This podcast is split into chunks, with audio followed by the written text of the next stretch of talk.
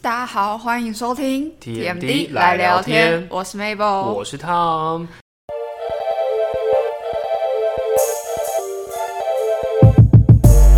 二零二二年到了，我们二零二二年的第一集，当啦，所以来到了第十三集，真的也是时光飞逝，哎、超快的，默默的就从我们从十月开始做，然后做到现在已经一月了。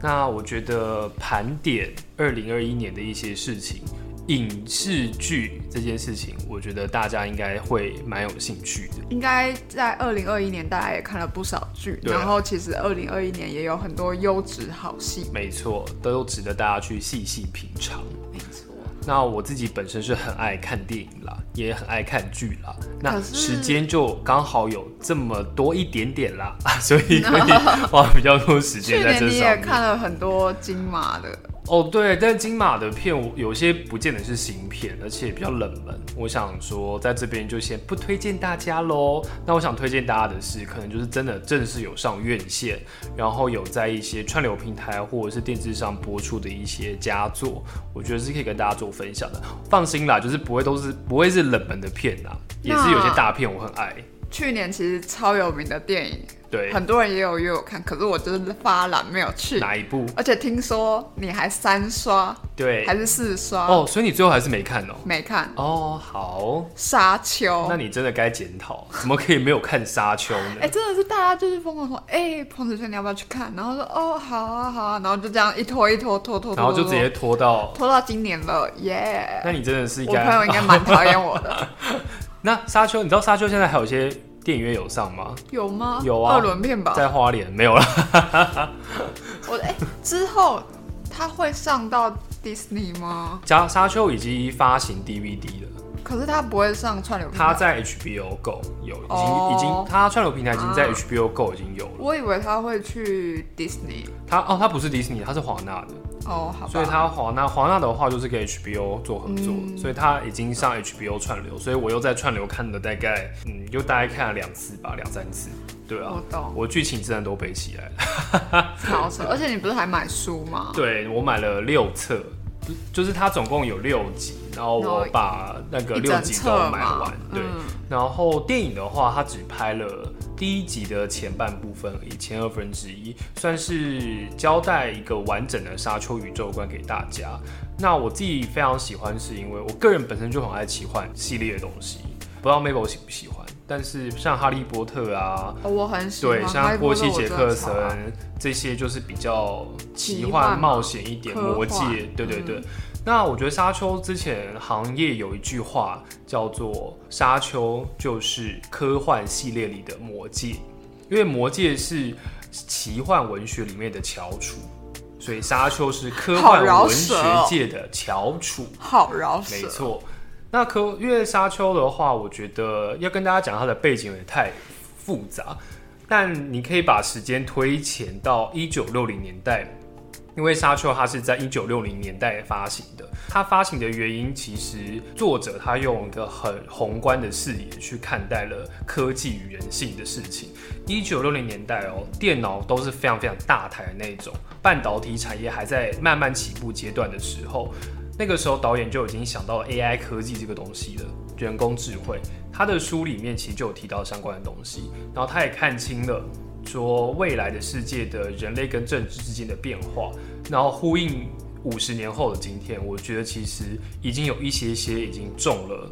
沙丘里面所预言的事情，虽然沙丘它的世界观是建立在两万多年后的世界，它是设定在西元两万多年，那个时候人类已经是可以征服各个星星球去做殖民地，星地球已经不再是唯一科幻系列里面的主角了。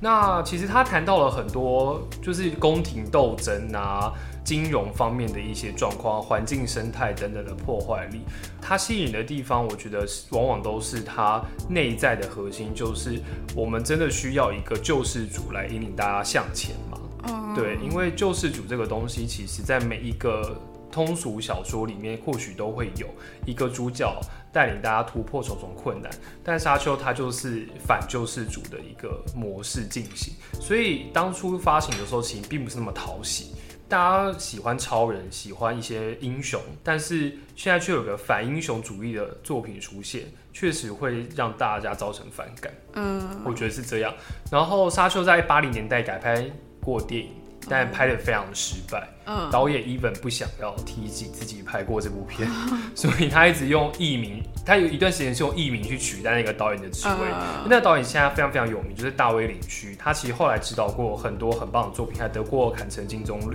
的时候，但他一直觉得《沙丘》是他的梦魇，因为 他完，因为那时候电影公司很坚持，一定要把第一集全部在两个小时内塞完，嗯然后就更改了很多细节，导致最后的成品就是很糟糕，就对了，包含后置特效等等。所以这次丹尼维拉诺夫执导的《沙丘》，除了找来的就是新生代男星提摩西·夏勒梅，嗯，也找到了 Zendaya 这些对一线的这次新的生代演卡斯都超强很的，强，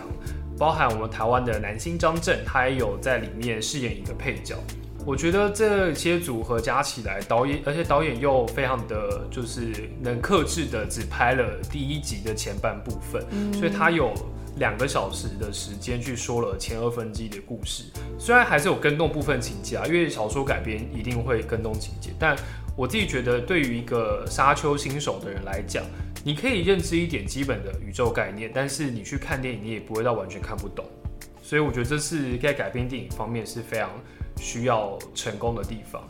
那《沙丘》目前它也在金球奖啊、广播影评人协会奖一些今年准备要颁发的美国电影的奖项，它都有入围了最佳影片跟最佳导演。所以可以看得出来，就是普遍影评人对于还有一些电影人对于《沙丘》的评价是给高给予高度肯定。嗯所以我是蛮推荐大家去看这一部的。对，哇，我光这一部就讲六分钟，我真的好爱这一部。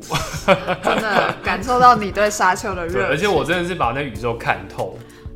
看透，对，已，经就是做了很多功课去了解这件事。嗯因为我承认我不是一个从小就知道沙丘的人，嗯我也是因为前几年电影要发行之后，我才想说，哎、沙丘是我也什不么？是啊，对我也是这次他们上映，我才想说，哇靠，要认真去怎么这么红啊？对啊，然后我就完全不知道沙丘是什么。呃，我是大概去年的月年中七八月，沙丘确定定档年底的时候，我再开始去研究，就我真的就一头栽进去。这是我去年应该是最爱最爱的片子，最爱唯一一部三刷电影。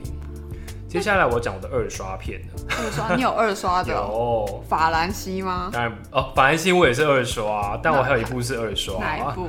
永恒族，没错。永恒族，你是喜欢到二刷吗？永恒族那时候是因为答应有朋友陪他看，但我已经等不及了，所以我最可后还是有些人说， 有些人觉得永恒族有一点点曲高和寡。对，应该说，《永恒族》它是漫威一个转型之作，因为之前《复仇者联盟》第四集之后，漫威已经进入个新纪元了，它必须要朝向多元宇宙去发展，不再局限于钢铁人、黑寡妇啊这些可能初代角色身上。而且，钢铁人、黑寡妇跟美国队长都已经确定，就是不会再回归了，然后就是必须要靠其他英雄撑起来这些庞大的电影宇宙。所以《永恒族》算是一个尝试的作品。导演他，而且导演找来就是今去年的奥斯卡最佳导演赵婷，他以《幽默人生》，因为他前面的两部作品都是偏探讨哲学性比较强的电影，所以他也把他的哲学效果放进了漫威里面。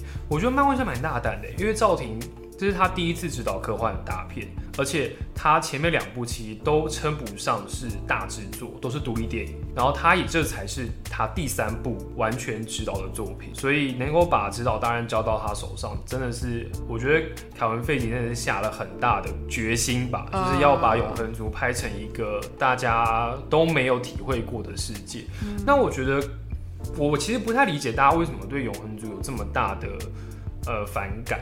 因为其实这部片子在美国普遍评价是不好。那我自己可以归类是几个点，是因为它里面涉及了种族跟同性恋的议题。哦是哦，嗯，因为里面有一个，里面有角色是同性恋，他在里面有，他在电影里面有演出来，他最后组成同性恋的家庭。嗯，然后里面也有就是对于华裔华多裔的元种演员。族的人来做饰演。可是我嗯觉得这是现今的主流，本来就很需要去突破的一个点而。且现在很多电影其实也都嗯以没这错样的发展形式，而且其中还有一就是，它有一幕是有性爱场景，还有拍出来，哦虽然只有大概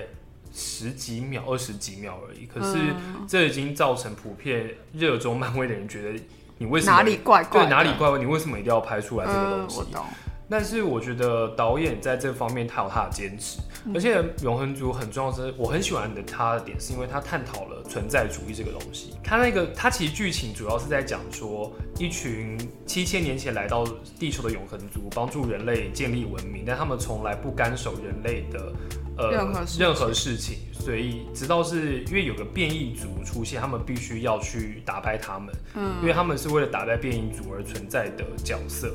那在这中间过程里面，他们慢慢体验到，原来他们被派来地球的真实任务之后，他们也对自己到底是在帮助人类还是在伤害人类这件事情产生了质疑，产生困惑产。生困惑。他们不懂为什么他们要被创造出来，他们不懂为什么他们要在地球上做这些事情。然后他们是要继续照着指令做呢，还是说他们要活出自己的一片天地？他们究竟是谁？嗯，其实永恒族这个东西，它包覆了一个很大的哲学思考的问题在里面。我自己很爱文艺片，也很爱慢动作的电影，所以我很喜欢这部作品。嗯而且我真的觉得它也没有到很慢，它也是有很多打斗镜头，也是有很多科幻场面、大场面在里面，嗯而且该有的名场面也都还是有。有，就我觉得它算是漫威一个结合所以文艺艺术又结合科幻动作的一个综合片集。所以其实是一部不差的电影。对，但是对于可能热爱打斗镜头的人来讲，或许会觉得它哈，缺少了什么？啊它缺少了一个元素。嗯，对。可是我相信，如果找不同导演拍，或许也会拍成不一样的样子。对啊，但我自己是蛮喜欢赵婷这个版本。而且赵婷她一拍完马上爆红，对、超啊，红。他是《游牧人生》那个时候其实就备受瞩目，因为他毕竟拿了奥斯卡最佳导演，而且史上第二位女性导演拿到奥斯卡，也是史上第一位亚裔女性导演拿到奥斯卡。然后，而且永恒族还启用了陈静当第一位华裔女主角，因为永恒族的女主角虽然是陈静，对，而且我最后还蛮感动的，我就不讲为什么感动，但是最后的片段我是蛮感动的。是哦，对，关于爱情的部分，大家可以、大家可以自己去思考一下。可以自己去看。那你还有二刷的另外一部电影，就是法兰西特派周报，你知道为什么会有刷吗？我我记得你有说过，是因为第一次刷的时候你睡着，没错，因为那时候我做 A 排，你知道 A 排那时候真的是早上十点的片，然后做 A 排大，而且因为呃，先讲法兰西特派周报，它是鬼才导演 Wes Anderson 的片子的新片，导演很喜欢把荧幕之中，而且他喜欢在他的荧幕视角里面都塞东西，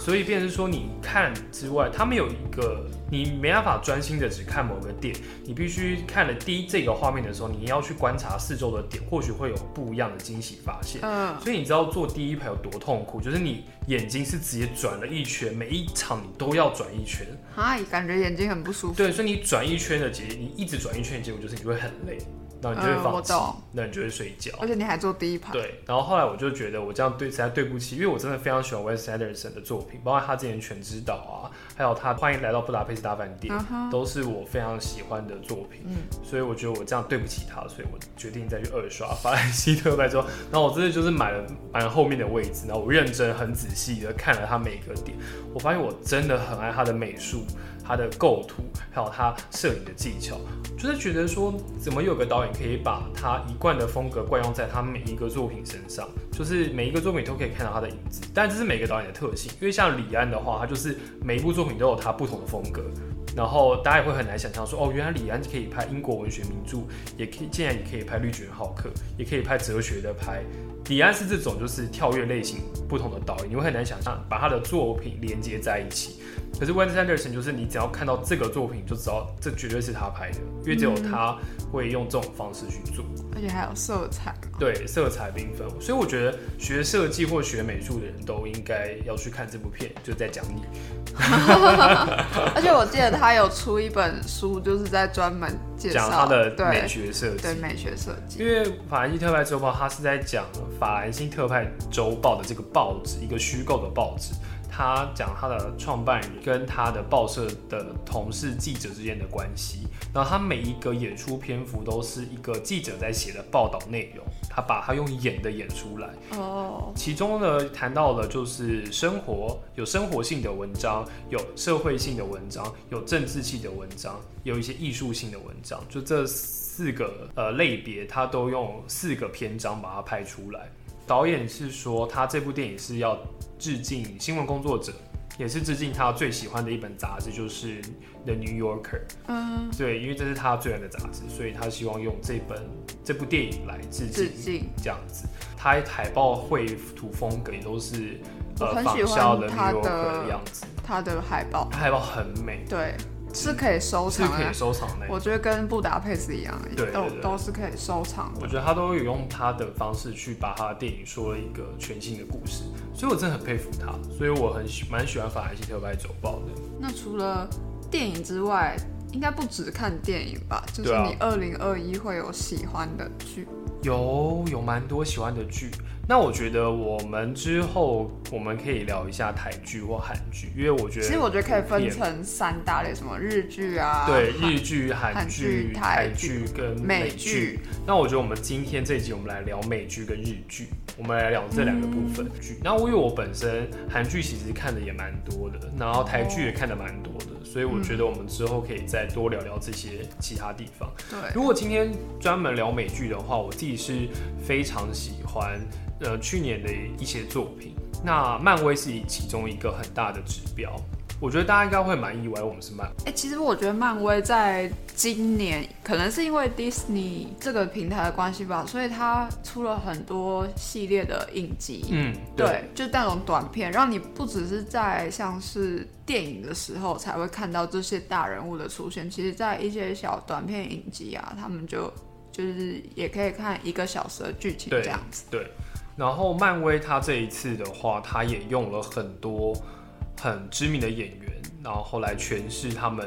在《复仇者联盟》第四集之后的全新故事。嗯那初登场的就是汪达与幻视，中间还有猎鹰与酷寒战士，哦，然我后有看那一部，你有看《猎鹰与酷寒战士》嗯然后还有洛基。对那我自己最喜欢的是《汪达与幻视》跟《洛基》，因为他们两部片子完全跳脱了漫威既有的框架，而且拍出了一个全新的高度，有太多的彩蛋在里面去可以去直直的讨论。哇，那我觉得我们也不好，我觉得我也不好讲太多内容剧情，因为我觉得很多讨论的地方都是剧情的部分。就是大家要去看，对然大家，后你我觉得才嗯大家要去看，大家才会了解。但我非常推荐《汪达与幻视》跟《洛基》给大家。《汪达与幻视》是第一次漫威有电视作品入围艾美奖跟金球奖、广播影评人协会奖，是哦，就是哇他的，所以他的作品的质量是非常高的。嗯，当时在看的时候，其实就可以觉得，呃，这些奖项入围的几率是有的。那接下来还有一部是《东城奇案》，《东城奇案》的话，它是凯特温斯雷就是阔别小荧幕多年，再度回归。然后他一回归啊，马上打趴后羿骑兵的恩雅，直接拿下了去年艾美奖的最佳女主角。好厉害哦，就是毕竟姜还是老的辣，嗯，那凯特温斯也在这部完全是洗尽铅华，她演了一个警长，而且是苦于刚离婚，然后儿子自杀，然后女儿叛逆，然后必须要抚养孙子。她是一个奶奶哦，她在里面演奶奶，就可以知道她多 把自己的，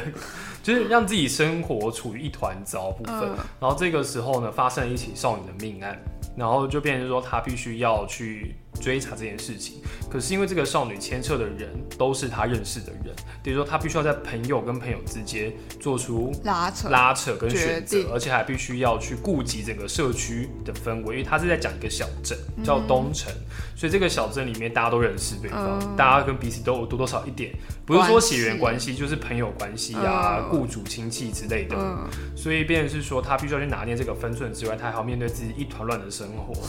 可是你觉得很非常，我觉得导演很厉害，是因为他听起来很乱、很杂，很多东西要告诉大家。可是他只有七集，可是他七集却把起承转合做到淋漓尽致，你完全看不出一丝缺点跟破绽在里面。而且你最后好厉的害凶手你会出吓乎到，意外，真的猜不到。哦我我认真没有猜到，你会怀疑说可能是谁谁谁，可是你真的是猜不到，而且最后那个凶手出来又牵扯到一个更大的，我觉得是更大，就看我很难过，因为嗯其实最后凶手出来是难过的，嗯，你反而不会觉得可恶或者是恨，嗯它其实是带到了很多家庭里面的核心问题哦在里面。海特温斯莱在这部真的是非常非常厉害，我觉得就是他已经是戏精啦，嗯，就是不用怀疑他的演技， 这部真的就是看就对了。像我们讲了这么多，我自己在二零二一年的时候，因为我看的剧比较少，但是我比较有印象就是《离婚活动》。离婚活动对，他是这一部是由北川景子她生完小孩之后回来的第一部作哦就品，付出对，作，复出作北川景子也是很真漂亮美，她连素颜素颜都漂亮没。然错后男主角就是永山英太，嗯对，也是两个都是很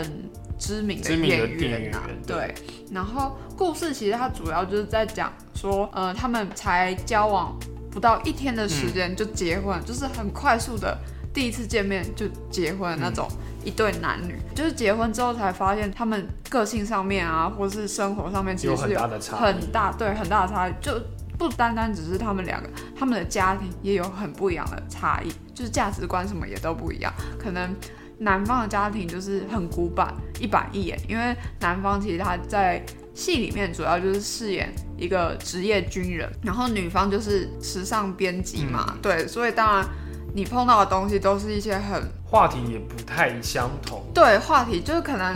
呃有一幕很有趣的，就是他们搬到自己的新家，然后女方呢，因为他们的家就刚装潢嘛，然后女方呢，她就在等说啊，我从瑞典订的那个窗帘什么时候才会到？到底什么时候才会到？可是男方担心的是。家里没有窗帘怎么办？不行啊，就是家里没有窗帘会被别人看光光，所以我们现在就要马上去五金行买一个窗帘。然后你就会发现，哇，两个人的价值观、价值观以及跟想想法是完全都很南完辕全北辙了。对但是可是他们就是每一集他们的结尾，就是这里有点小爆雷，就是就会让人觉得很莫名的感动，因为他们其实这部片他们是主要是从分开或是分离去探讨为什么人就是夫妻要在一起，为什么要在一起。这部日剧也探讨了很多现代爱情啊，或是婚姻的盲点。嗯，盲点必病，可是其中我觉得也是带有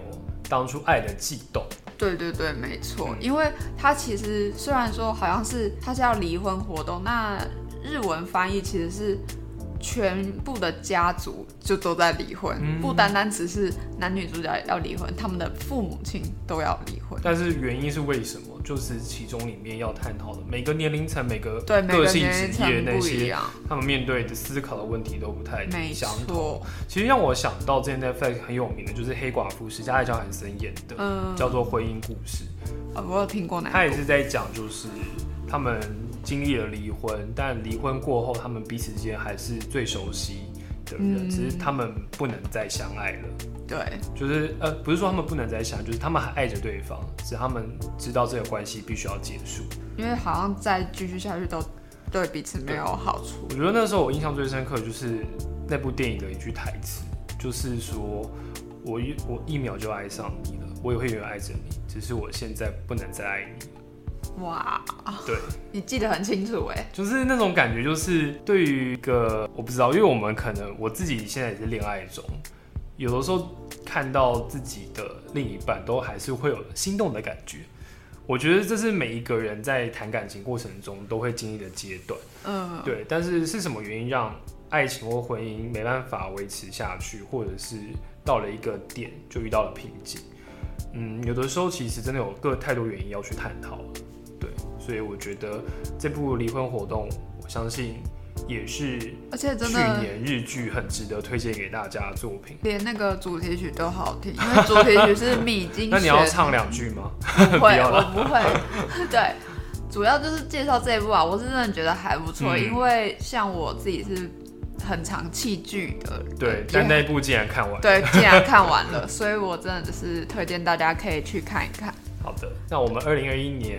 刚过完，二零二二年来到了新的一年的开始。那我们在这边先祝大家二新零二二年年新快年快乐乐，而且我觉得一切都要顺利平安。没错，平安健康，然后疫情退散。疫情退散，那希望大家会喜欢我们今天推荐给大家的剧集啊，或者是电影。有机会的话，大家都可以找来看看，或看过的人的话，也可以在背后呐喊说：“好好看哦，我也喜 欢。分享一下你的心得。”对啊，那感谢大家今天收听我们开春第一集的 TMD 来聊天，我是汤，我是 Mabel，我们下礼拜再见喽，拜拜拜拜。